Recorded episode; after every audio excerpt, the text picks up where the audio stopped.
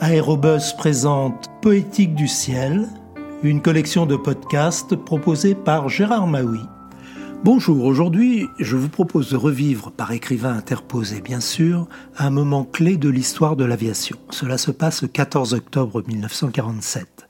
Ce jour-là, pour la première fois, un avion franchit le fameux mur du son et c'est le pilote d'essai américain Chuck Yeager qui est aux commandes. Son avion, le Bell X-1, est une sorte de gros suppositoire orange accroché sous le fuselage d'un Boeing B-29 qui le hisse très haut dans le ciel de Californie pour le larguer. L'épisode est raconté par le grand journaliste écrivain Tom Wolfe dans son célèbre ouvrage L'étoffe des héros, dont la version française a été publiée aux éditions Gallimard en 1982. À 8600 mètres, le B-29 piqua doucement, s'arrêta, puis largua Jaeger et le X-1 comme une bombe. Comme une bombe, le X-1 tomba et partit en flèche à la vitesse de l'avion porteur et en même temps que lui. Jaeger monta tout droit vers le soleil, qui lui semblait à deux mètres de lui, pas plus, et remplissait le ciel d'une lumière aveuglante. Puis il réussit à s'orienter et à allumer les quatre chambres de combustion l'une après l'autre. C'est alors qu'il connut une sensation qui devait s'avérer la sensation suprême de l'aviateur, c'est-à-dire le bang et la chandelle. L'énorme poussée des fusées le plaqua à son siège avec une violence telle qu'il pouvait tout juste avancer les mains des quelques centimètres nécessaires pour atteindre les commandes.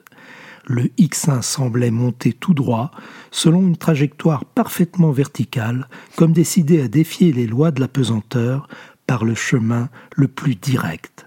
En fait, il ne faisait que monter selon l'angle de 45 degrés prévu dans le plan de vol.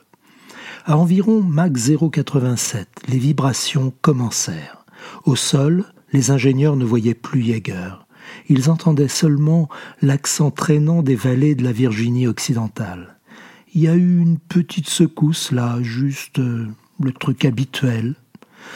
Puis, le X1 atteignit la vitesse de Mach 0,96 et l'on entendit de nouveau l'incroyable accent traînant et je m'en foutiste. Ridley, tu notes, s'il te plaît oh, Si t'as rien de mieux à faire, je veux dire. Hein. Efficacité du gouvernail de profondeur retrouvée. Exactement comme Jaeger l'avait prédit, la stabilité était revenue au fur et à mesure que le X1 approchait de Mach 1. Jaeger avait les yeux rivés au mètre. L'aiguille atteignit 0,96, fluctua, puis disparut du cadran. Au sol, on entendait toujours la même voix. Dis donc, Ridley, note encore si tu veux, si ça te fait pas trop suer, hein. Il y a quelque chose qui marche pas avec ce bon Dieu de Macmètre. On dirait qu'il me joue des tours. À cet instant même, au sol, on entendit un bang qui ébranla jusqu'au sol du désert, exactement comme le physicien Theodore von Karman l'avait prévu bien des années auparavant. Puis on entendit Ridley du B-29. Si c'est vrai, Chuck, on va le réparer, mais moi je crois que tu te fais des idées. Puis de nouveau, l'accent traînant et paysan des vallées perdues. Eh bien, je crois que c'est vrai, Jack. En attendant, je monte toujours à fond de train. Le X1 avait franchi le mur du son sans même une secousse. À bientôt pour de prochaines lectures.